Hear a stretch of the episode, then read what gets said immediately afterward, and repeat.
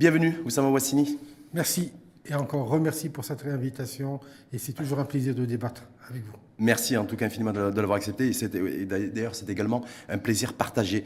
Oussama Wassini, je rappelle que vous êtes analyste économique et financier, que vous êtes spécialiste en intelligence économique et en supply chain. La question de cette émission de débat économique, comme tous les jeudis avec vous, l'info en face, Matin TV, mm Oussama Wassini, c'est euh, PLF 2024, puisque c'est l'actualité. Année de la reprise économique ou de la prise de risque politique euh, je crois, Le deuxième triste prend plus de, poids que le premier, parce que tout simplement, comme tu sais très bien, le tissu économique marocain, 80% dépend de l'export. Et comme au niveau export, et surtout au niveau européen, nous sommes en récession. Donc ça veut dire qu'en fait, concrètement, vous dites que c'est... Euh, à, moins, à, moins, que la stratégie industrielle du pays soit tournée vers la production interne et la consommation interne. Bon, en tout cas, on a vu qu'après, après au bout de deux années d'inflation, on voit bien qu'on est fortement dépendant des importations euh, pour répondre à la croissance, à la, demande de la Et pour vous dire, l'inflation, on est qu'au début de l'inflation. Hein, Donc pour vous, c'est quoi? C'est l'année de la, de la, de la reprise économique euh, Allez, la reprise économique significative, le gouvernement, c'est ce qu'il avance. Je l'espère bien, je l'espère vivement, avec tout cœur, mais le, la conjoncture économique ne le préjette pas. Pourquoi? Voilà, la conjoncture économique, vous avez vu comment la note, la note qui a été établie par le HCP, le Haut Commissariat au Plan, qui se veut assez optimiste et assez réaliste en même temps. Il prédit une croissance économique pour 2023 à hauteur de 3,3%. Donc je rappelle qu'en 2022, on était à 1,3%. Donc, Écoute, euh, au Maroc, on tourne toujours sur un taux de croissance de 3%. Lorsqu'on lisse le, le, taux, de croissance depuis que le Maroc existe jusqu'à nos jours, euh, entre, voici entre 1, 7, 8, ça dépend aussi des années. Mais si on lisse la, la courbe, on tourne toujours la moyenne de 3% et la médiane de 3%. Ah, par rapport à ce projet de loi de finances 2024, oui. et, euh, présenté euh, aujourd'hui en conseil de, mm. gouvernement, avec un peu le, cadrage, avec les, hypothèses aussi. Donc on partirait sur un niveau de, croissance de, autour de 4%. Oui. Voilà, avec, avec aussi un, baril de Brent autour de 85-86 dollars. Parfait. je, voudrais rebondir sur ces deux chiffres que vous avez donnés. Vous vous rappelez, la, première émission, on, on s'est retrouvés, je vous ai parlé que nous avons un déficit primaire. Le déficit primaire est dû à quoi? Comme vous savez, nous avons une dette garantie, c'est-à-dire la dette de l'État plus la dette de toutes les entreprises publiques. C'est-à-dire la dette globale. Globale. Dette globale, souveraine. Souveraine. Hum. Et le PIB. Actuellement, le PIB, s'il 1300 milliards, 1300 milliards de dirhams, la dette, elle est aussi de 1300 milliards de dirhams. On sait que ce 1300 milliards de PIB nous rapporte une moyenne, un taux de croissance de 3%. Cette dette, qui est de 1300 milliards, on paye dessus, il y a le loyer, un taux d'intérêt, mhm. qui lui aussi entre 4 et 5%. On va dire c'est du 4%. Ces 3% de croissance, où est-ce qu'ils vont y aller à ton avis? Il va pour aller rembourser les, emprunts, les, emprunts et additionnels. Mais malheureusement, on a toujours 1% de manque. Est-ce que ça, Oussama Ouassini, c'est intéressant, est-ce que ce n'est pas une lecture sous un prisme occidentalisé Qu'on nous dit très souvent qu'en fait, voilà, il y a la, réalité macroéconomique chez nous qui n'est pas forcément la réalité macroéconomique des pays, en des pays développés et des économies développées. Écoutez, moi je pars toujours du principe. On sait mm. très bien que le taux de croissance, il dépend de trois facteurs. L'inflation, la productivité et tonton Joari, on en parle très souvent, et bien entendu l'énergie. Mhm. Vous avez parlé du, baril à 80, dollars le baril. On va, on va prendre. L'inflation, c'est quoi? C'est des, des, investissements, des dépenses qui ne sont pas rentables avec de l'argent qui n'existe pas. Et là, on peut tout à l'heure développer. Qui n'existe pas, c'est-à-dire sur la création monétaire. C'est la création monétaire. voilà. La productivité, on n'y est pas. Mhm même la productivité, elle est en dessous du taux directeur. Alors, par principe, l'investissement n'est pas rentable. C'est-à-dire que, tu empruntes de l'argent qui va te rembourser, qui va te, qui va te coûter plus cher que le rendement de l'investissement. Êtes en train de dire, aux côtés en fait, de tous les indicateurs macro qui peuvent être énoncés dans ce projet de loi de finances, une fois de plus, en tout cas, en l'occurrence 2024, ce qui est important de noter d'abord, c'est notre niveau d'endettement euh, combiné et corrélé à notre, au niveau, de notre PIB global. global. Et troisièmement, l'énergie, qui, qui, est budgétisée à 80. Personnellement, il sera au minimum à 100 dollars et qui va aller aussi jusqu'à plus de, 3, plus de 300 dollars. Et je vous dirai les raisons pourquoi. Et c'est d'après l'OPEP. Hein, C'est-à-dire que, là, en, l'occurrence, vous dites, vous, pour, ce, pour, pour, les années à venir, en tout cas pour l'année 2024, il Jusqu'à 2028, 2028, il ne peut pas y avoir de rebond économique, tant que la question de l'inflation n'est pas réglée, tant qu'on n'a pas boosté notre productivité. Et tant que le problème d'énergie n'est pas réglé. Hum. Voilà. reprenons au niveau inflation. Reprenons le PIB. On sait très bien qu'au niveau du PIB, le PIB, c'est quoi? On dit très souvent, c'est le sigma des valeurs ajoutées. Mhm. Donc la valeur ajoutée provient de deux, de deux, secteurs, le privé et le public. Mhm. On sait qu'au niveau public, ça représente, le PIB représente, le, le, public représente plus de 60% du PIB, sur les 1300 mhm. milliards de dirhams. Et 40% proviennent du privé. Donc, au niveau recettes fiscales, qui paye les, recettes, fiscales? C'est le privé. Mhm. Le privé, il est imposé automatiquement en moyenne de 50%. Donc 50% des 40%, ça te fait seulement 20%. C'est 20% qui vont aller alimenter le, les, 60% de l'État.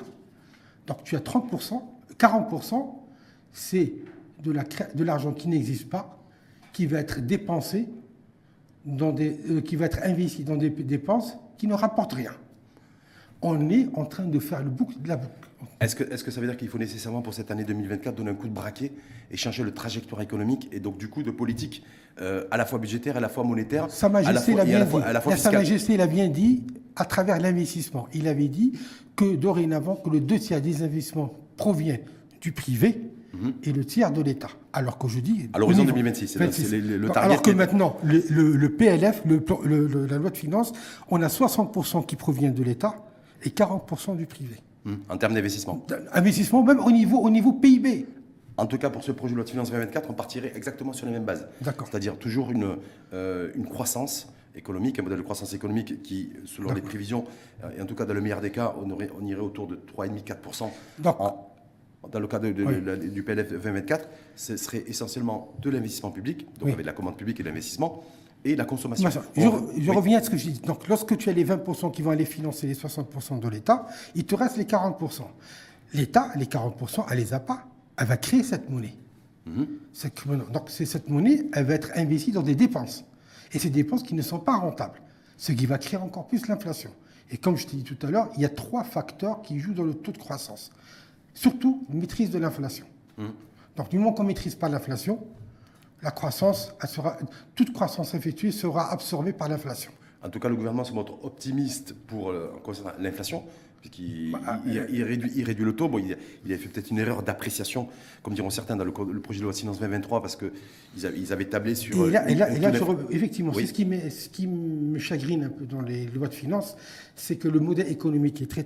c'est de l'économétrie. Dans l'économétrie, il parle pour moi, il y a deux trucs qui me...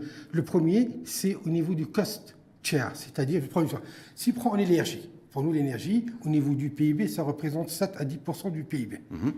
Alors ils se disent, bon, écoute, s'il y a une augmentation de 20% 30% du prix de l'énergie, sur 7% ça te fait 1,5 ou truc comme ça, c'est pas méchant. Mais le problème, c'est que dans le, le, mode économique, on raisonne, on raisonne l'élasticité des prix. C'est-à-dire que plus le prix augmente, plus le volume ou la quantité va diminuer. Mais malheureusement, au niveau énergie, on ne peut pas raisonner ainsi.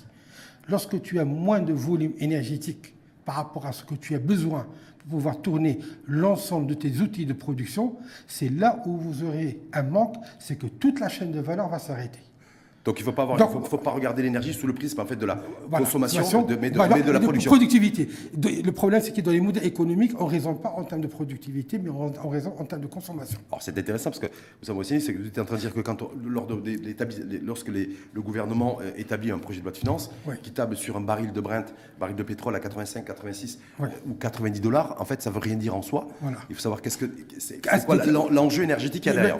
Avec les, avec les moyens financiers que nous disposons, sur ces 90%. Si nous avons, par exemple, je dis une, bêtise, on a besoin de 1 million de barils par, par mois, avec un prix de 90 ou à 100, sur les 1 million, quelle est la quantité que nous pouvons importer Peut-être qu'on peut importer seulement 800 000, 700 000 barils. Donc le, manque de 200 000, 300 000, c'est les activités où tu auras le moins, tu ne pourras pas utiliser, qui sera en arrêt total. Hmm.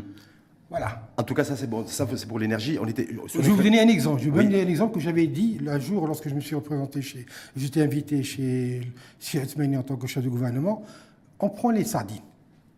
Nous sommes le premier exportateur mondial de sardines. Oui. On exporte approximativement de conserve hein, 150 000 tonnes de sardines par an à la Chine. Oui.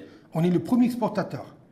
Et sur la chaîne de valeur de la conserve de sardines, c'est-à-dire entre euh, la pêche de la sardine jusqu'au prix de la conserve qui se trouve sur les, sur les- les- le rayonnage, oui. on ne contrôle même pas 50% du prix. C'est-à-dire qu'il y a une déperdition de Oui, 50%. de 50%. C'est-à-dire que 50% de recettes en moins. Et ceci provient de quoi? Parce que la conserve, en tant que tôle, le- l'emballage, conserve, l'emballage, euh, métallique. métallique, Ouais. on ne le produit pas au Maroc. Il- on l'apporte. On importe aussi. Pourquoi? Donc on importe, on, on- donc on importe la boîte métallique. Mais qui représente, elle, plus de 40 à 50% du prix hein, Mmh. de, de la, de la chaîne de valeur. Est-ce que ça veut dire donc pour autant, on- si on prend cet exemple qui, qui pour certains peut peut-être peut paraître anecdotique et pour d'autres symptomatique, d'un- d'une situation de fait qui a été soulevée d'ailleurs dans le la dernière note du Haut Commissariat au Plan, c'est que notre, euh, il, il invite peut-être aussi le gouvernement à revoir sa politique euh, d'acc- euh, d'accompagnement en matière d'investissement. Le problème- le problème, c'est a- secteur industriel, parce que à part- aujourd'hui notre modèle de croissance, il est tiré par la demande externe, Vous, savez pas la raison, interne. vous, vous savez la raison pourquoi on a- n'arrive pas à ouvrir cette usine au Maroc de fabrication des conserves? Parce que le coût énergétique est élevé. Pourquoi? Parce que dans la fabrication de la conserve, le coût énergétique représente 15%. Mhm. Alors lorsque tu as en Europe le coût énergétique, il est à 2 centimes. Le kilowattheure. Et nous, on est à 8 centimes, c'est 15%. C'est 4 fois plus cher. Hein Mhm, 15% chez toi représente plus de 60%. Donc dès le départ, tu n'es pas compétitif. Est-ce que, ça, est-ce que ça veut dire que du coup, on arrive, no- no- notre modèle de croissance économique n'arrive pas à décoller, à franchir un nouveau palier? Comme le dit, euh, Ouais. en tout cas c'est ce qui est mentionné dans le- la, note du HCP, c'est le fait que notre, le secteur manufacturier chez nous euh, n'arrive pas à se développer, n'arrive pas à créer de la richesse. À cause de l'énergie. À À cause de- du coût énergétique. Essentiellement, Ah oui, 100%. hum, là, Voilà un exemple. Un exemple. Nos premiers, premiers exportateurs de conserve de sardines, et tu as plus de 50% de la chaîne de valeur, on ne la maîtrise pas. Pourquoi? Parce que le coût énergétique, par exemple, au niveau de la conserve, ne- n'est pas rentable de pouvoir la produire au Maroc. en tout cas ce projet de loi de finances 2024 par rapport au projet de loi de finances 2023 qui avait été établi et les hypothèses qui avaient été déclinées, c'est à peu près du copier-coller. Écoutez, À peu près. Est-ce que vous, est-ce que vous, Écoutez- considérez- faites partie, vous, de ces analystes économiques qui disent ben, c'est un peu normal parce qu'il y a les facteurs exogènes qu'on ne maîtrise pas, les tensions géopolitiques, je- je- des, euh, et que notre économie est trop est, est- Écoutez, est je- par ce qui se passe à l'international Vous vous dites qu'en fait, il faudrait aussi faire peut-être un peu fi de, un peu de ce qui se passe et de s'occuper de, so- de son économie. Écoutez, le problème, je, je vous dis tout à l'heure. Premièrement, la dette nous coûte plus cher que notre croissance. Hum. Et dans le PIB, tu as plus de 60% du PIB qui provient de l'État. L'État, avec tout le respect que j'ai pour les fonctionnaires, il ne s'exporte pas. Hum. Il ne s'exporte rien. C'est juste des salaires. Effectivement, il consomme. Avec tout le respect que Bah, ils, j'ai. ils paient des impôts aussi parce qu'ils sont taxés à bien. oui, mais si à côté le produit, tu n'arrives pas à l'avoir parce qu'il coûte plus cher parce que tu l'importes, tu dois avoir, avoir du salaire. Et si tu n'arrives de l'autre côté, tu n'arrives pas à consommer, surtout des produits produits au Maroc, euh, à quoi ça sert de donner un salaire? C'est de la- Je t'ai dit, c'est de la dépense, de l'argent créé. C'est pas de l'argent produit. Donc, partant de ce principe-là, on ne peut pas. Avec tout le respect que j'ai pour les fonctionnaires. Écoutez, il y a un modèle économique mondial qui dit que l'État ne doit, doit pas dépasser 30% du poids du PIB. On est à 60%. Donc tant qu'on ne dégraisse pas le mammouth de plus de, de- de 50%, on ne pourra, on, on ne pourra jamais avoir Sauf une que- même mise. sur- Écoutez, je, je vais être un peu... l'impression- on est en train de perdre la souveraineté fiscale. C'est-à-dire la souveraineté fiscale, parce qu'on va y revenir d'ailleurs, parce qu'il a, faut élargir, a, annoncé pour 2024 une série de réformes, essentiellement d'ailleurs sur le terrain fiscal, et plus précisément une réforme de la TVA. Oh, la TVA, écoutez, C'est qu'est-ce ce, qu'il c'est ce qui est prévu. Oui, la TVA, qu'est-ce qu'ils vont faire avec tout le respect que j'ai pour. euh, On parle pour- le- réduction, on parle d'une réduction, de la TVA. des taux et des taux intermédiaires. Intermédiaire, c'est-à-dire que celle de 5%, on va la faire passer à 3%. On- Et en contrepartie, nous allons créer une TVA de 30%. Cette baisse de 2%, 3%, c'est pouvoir tout simplement donner un peu de pouvoir d'achat aux consommateurs sur les biens de première c'est nécessité. plutôt une bonne nouvelle, ça. Oui, ça veut dire aussi quoi? C'est qu'on n'arrive pas à maîtriser les coûts de ces, de ces, des coûts des, produits de première nécessité. Si nous avons eu la maîtrise des coûts, on n'aurait pas été obligé de faire cette, ce petit cadeau fiscal pour pouvoir amortir cette inflation. C'est ça ce que ça prouve, avec tout le respect. Effectivement, c'est très bien ce qu'ils ont fait, hum. pas parce qu'effectivement, ils, ont, ils ont pouvoir pu donner euh, souffle de 2% ou un amortissement de, 2% supplémentaire aux consommateurs marocains. C'est très bien de leur part. Mais l'enjeu de la réforme de la TVA, annoncé parfois aussi l'ARJA, c'est effectivement faire en sorte aussi, de toute façon, il y, a toujours, il y aura toujours le maintien de, de, taux, de taux marginaux hein, sur les produits de première nécessité, euh, mais euh, de revoir, donc de passer à des taux euh, à trois taux, avec 0%, 10%, 20% et 30%. Et voilà, une 30%, pour les produits, de, luxe. Mais cette réforme de la TVA en l'état, est-ce que pour vous, ça peut traduire, ou ça peut se traduire en tout cas par une hausse de certains produits? Non, non, à la consommation, une baisse de certains produits ils à la ont fait une conjuguée, ils, ils, sont en train de jongler entre donner du pouvoir d'achat tout en garantissant les recettes pour le budget de l'État. C'est-à-dire, c'est pas ce qui avait été prévu, qui devait être prévu d'ailleurs, qui devait être fait, pardon, en, 2023, une baisse de l'IR, parce que c'est ce qui avait été annoncé via une réforme euh, de l'IR,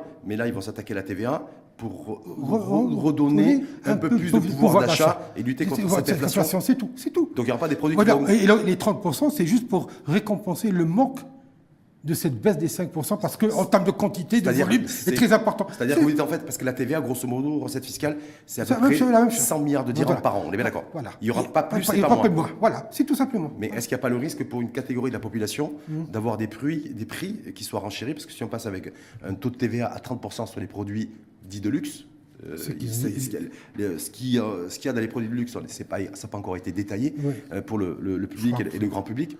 Mais est-ce que ça veut dire aussi qu'il y aura quand même des catégories de population qui paieront plus cher oui, mais euh, certains produits. Mais par rapport au, volume, c'est pin-up. Et ces gens-là qui vont commencer à payer 30%, ils disposent du pouvoir d'achat qui, qui, leur permettra de payer cette, ce surplus de 10%. Donc, le, donc le rééquilibrage va se faire ainsi. Il y aura une baisse de, la TVA sur... les produits nécessités en grande quantité et, on va la compenser, par, la, par, la, hausse de, sur les produits de luxe. Est-ce que c'est une réforme euh, fiscale, cette réforme de la TVA qui est annoncée pour, moi, c'est pas une réforme, c'est pas une réforme, c'est juste euh, un jonglage pour mhm. pouvoir, je t'ai dit, pour pouvoir garantir toujours les 100 milliards, mais tout en donnant un pouvoir d'achat supplémentaire à, la, classe moyenne et à la, euh, donc pour vous, il n'y a pas de risque politique là-dessus? Non, il n'y a pas aucun, risque, Rien de sensible? Non, non. Certains considèrent, comme des, institutions nationales d'ailleurs, comme le CESE, e, qui avait fait d'ailleurs deux rapports là-dessus, en disant attention, euh, si on réformait la fiscalité, réformait euh, la TVA, parce qu'il y a la TVA sur, euh, sur le, fait de, revoir simplement le nombre de taux, de réduire les taux, mais d'élargir aussi l'assiette de la TVA. Parce qu'il y a encore, il y a encore aujourd'hui chez nous, dans notre pays, trop de personnes qui échappent et on a, aussi des entreprises qui sont pénalisées parce que quand il y a les crédits de TVA, vous avez vu, euh, avec beaucoup de retard qu'ils ont pris, donc l'argent que logiquement l'entreprise devrait bénéficier. C'est la différence entre le budget, euh, entre la politique budgétaire et la politique monétaire. Hein. Mhm. C'est que le flux ne suit pas le budget. Mhm. Il y a un écart. Donc, à ce, moment, à ce moment, il nous faut de l'argent pour pouvoir éponger. Donc, qu'est-ce qu'on fait? On fait de la, gymnastique du jonglage. Je vous ai dit, il n'y a plus de souveraineté. Il y a plus de, écoutez, ce que, je dit, je répète ce que j'ai dit tout à l'heure, nous avons un problème de recettes. Et une loi de finances, c'est euh, l'essence même d'une loi de finances, c'est de garantir ces recettes on a une garantie de recettes autour de 180 milliards de dirhams chaque année. Ça, bien d'accord. Maintenant que vous l'avez en diminuant d'un côté, de rajoutant de l'autre, je dis sortir d'une poche pour la mettre dans une autre poche, etc. Ça, c'est juste de la gymnastique. C'est pas, pas de la stratégie fiscale. Et par rapport à ce que, euh, à ce que préconise et recommande d'ailleurs à la fois la Commission Benmoussa Nouveau Modèle de Développement et à la fois le CESE, e, dans deux rapports, c'est d'avoir une approche globale. Parce que apparemment, c'est le grand rendez-vous de, de, ce gouvernement pour 2024, c'est la réforme, euh, une réforme fiscale avec via une réforme de la TVA.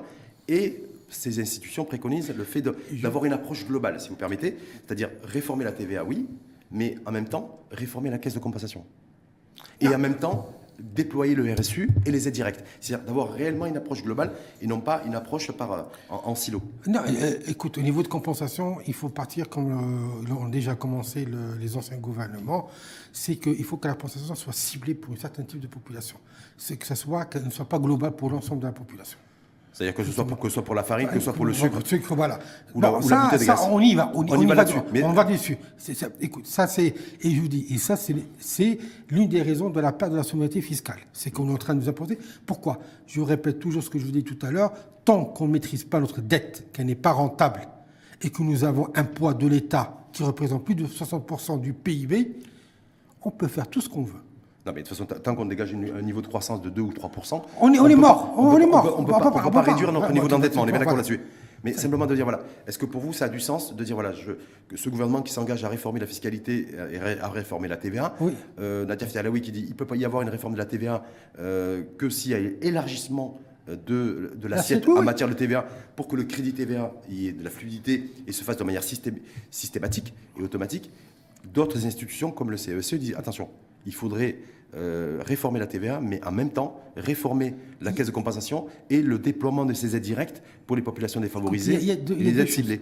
Lorsqu'on dit il faut augmenter l'assiette, Hmm. c'est-à-dire qu'automatiquement, lorsque tu augmentes l'assiette, tu augmentes automatiquement les recettes. Hmm. À ce moment-là, effectivement, on peut se permettre de jongler ou de mettre en place une stratégie sur la TVA, parce que effectivement, le plateau est un peu plus, plus grand. Hmm. Donc, tu as eu un potentiel de TVA encore plus important. Mais si tu on n'arrive pas à augmenter cette assiette, le seul moyen qu'on disposera par la suite, c'est de jouer au niveau de la compensation qu'elles soient bien ciblées. Comme ça, au niveau des recettes, on pourra les augmenter. Voilà, c'est tout. C'est aussi simple que ça.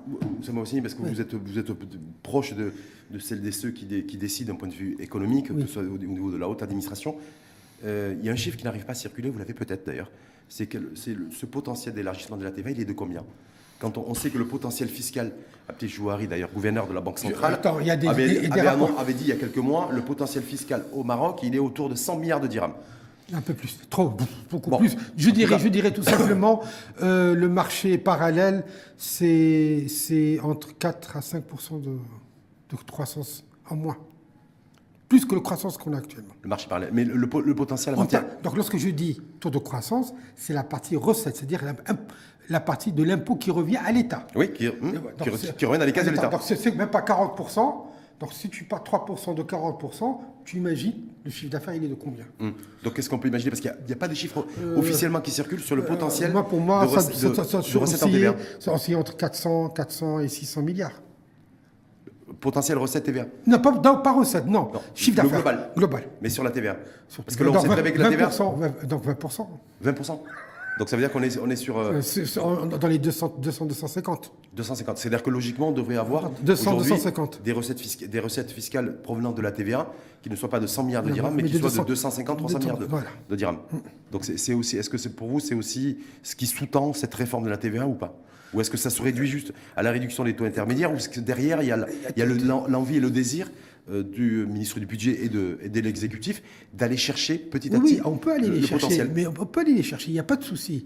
Mais il faut que, comme je vous dis, il faut comme la chaîne, toute la chaîne, lorsque tu as plus, moins de 50% de la population n'est pas bancarisée, si demain on veut mettre en place une, une monnaie numérique ou payer par carte, tu as plus de la moitié de la population qui, n'est- qui ne passe pas par les banques. Comment tu vas faire? Bah, il y a des pays qui sont arrivés. hein.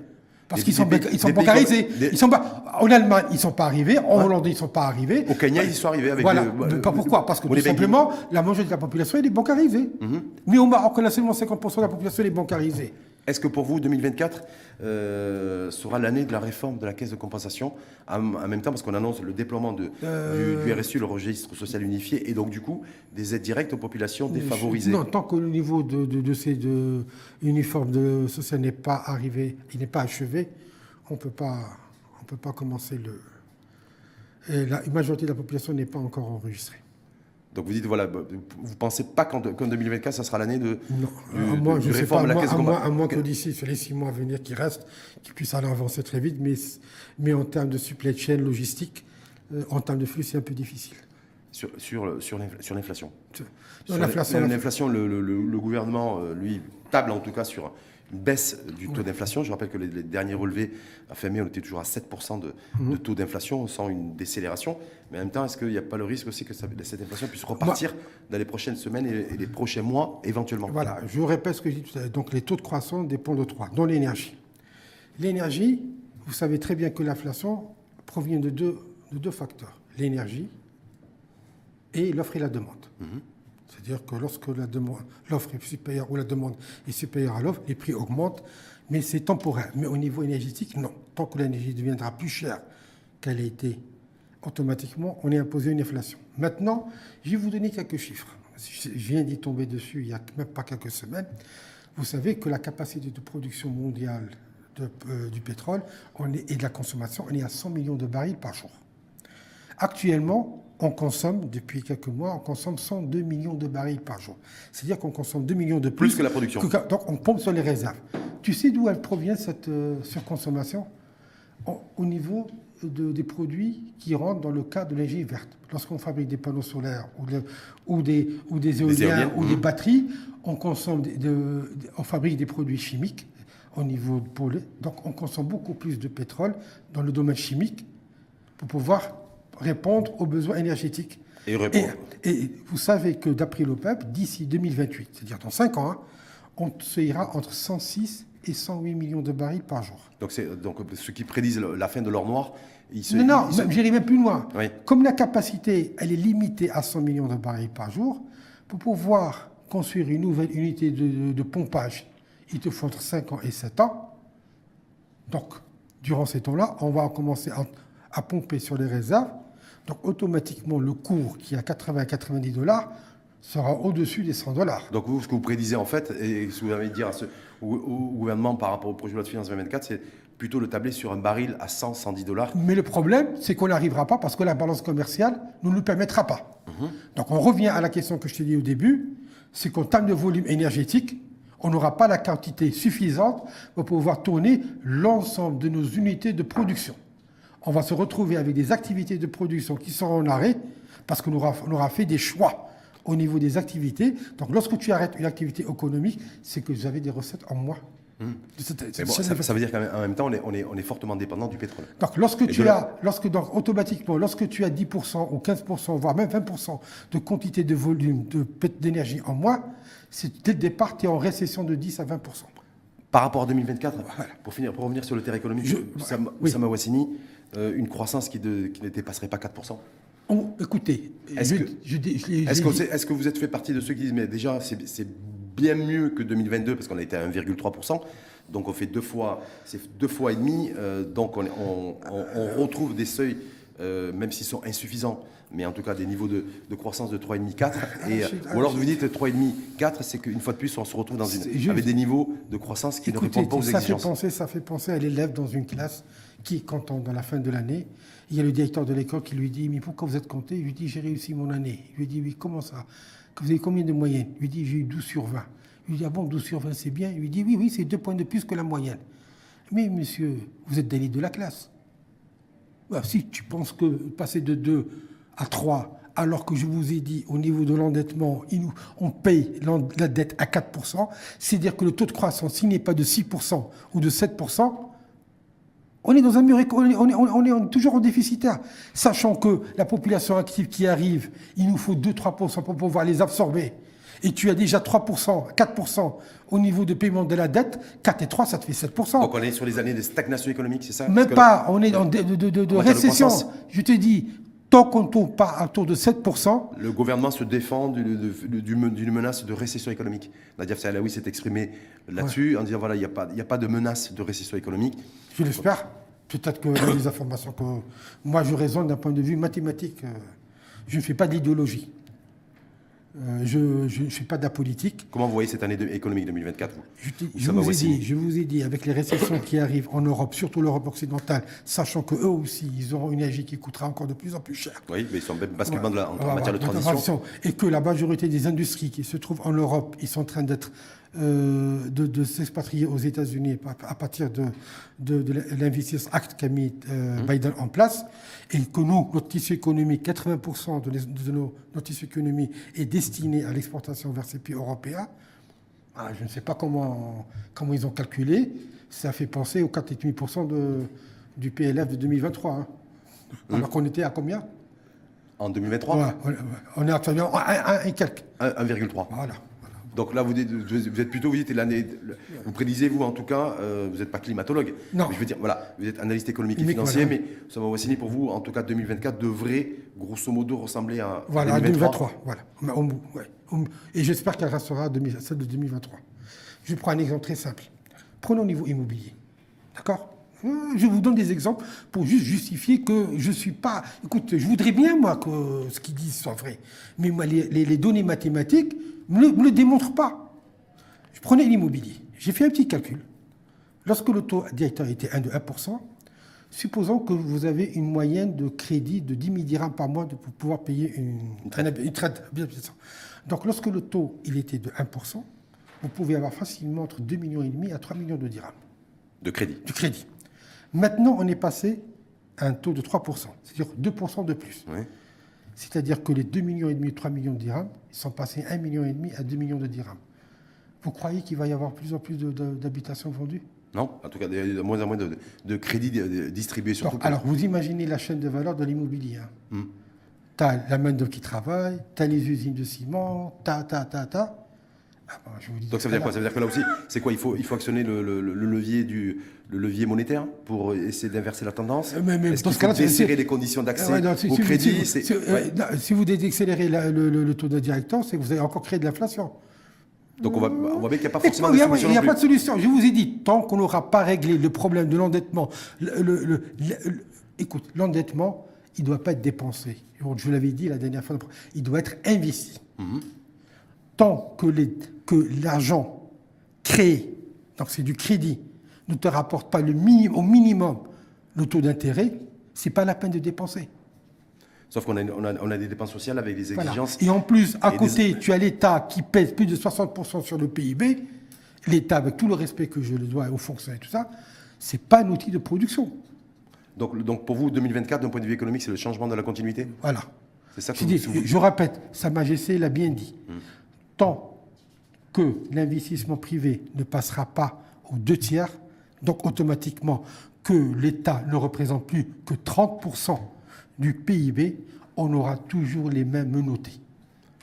Donc, et ce que, ce, que, ce que recommande en tout cas la commission Ben Moussa, euh, en tout cas, les principales des recommandations, c'est si on n'arrive pas à des niveaux de croissance moyens euh, et stables de 6%, 6-7%, on ne pourra jamais avancer. Et pour pouvoir avoir 6-7%, il faut avoir une politique énergétique qui puisse attirer de fortes industries. et pas, et pas une politique agricole en Ah, renforçant le rendement En- en rendement, euh, par le par l'eau. par l'eau. Ouais. Hein, c'est- pas, c'est pas, l'in- c'est pas l'industrie non plus. Vous dites vous, c'est l'énergie. L'énergie. Que si on, si on, si on n'arrive pas à valoriser, à capitaliser euh, sur le secteur énergétique, c'est- l'énergie. Écoutez, avec tout le respect que je vous dois, vous imaginez que vous avez des abeilles.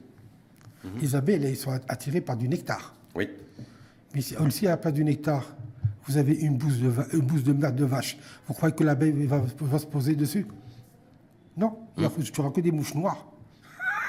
Donc, donc si vous, vous voulez avoir des abeilles, il faut avoir du nectar. prévision, croissance économique pour vous 2024. Peut-être euh, max 2%. Bon, je sais, peut-être pour cent. Écoutez, franchement, personnellement, Oui. j'ai arrêté de jouer à ce jeu-là. Ouais. Tant que l'équation, elle, est, elle reste en équilibre grâce au dumping. Tant qu'on, le jour où on, arrivera, on arrêtera le dumping, notre équation économique va, va reprendre son équilibre normal.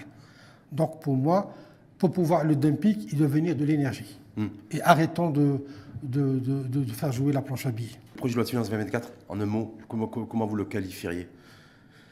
Euh, j'espère que, je répète, j'espère ils- j'espère qu'ils contrôleront les dépenses et les investissements dans des domaines à forte valeur ajoutée où l'investissement, le retour sur investissement est très important. En tout cas, ce qui est prévu et ce qui est programmé, c'est majoritairement de la dépense sociale.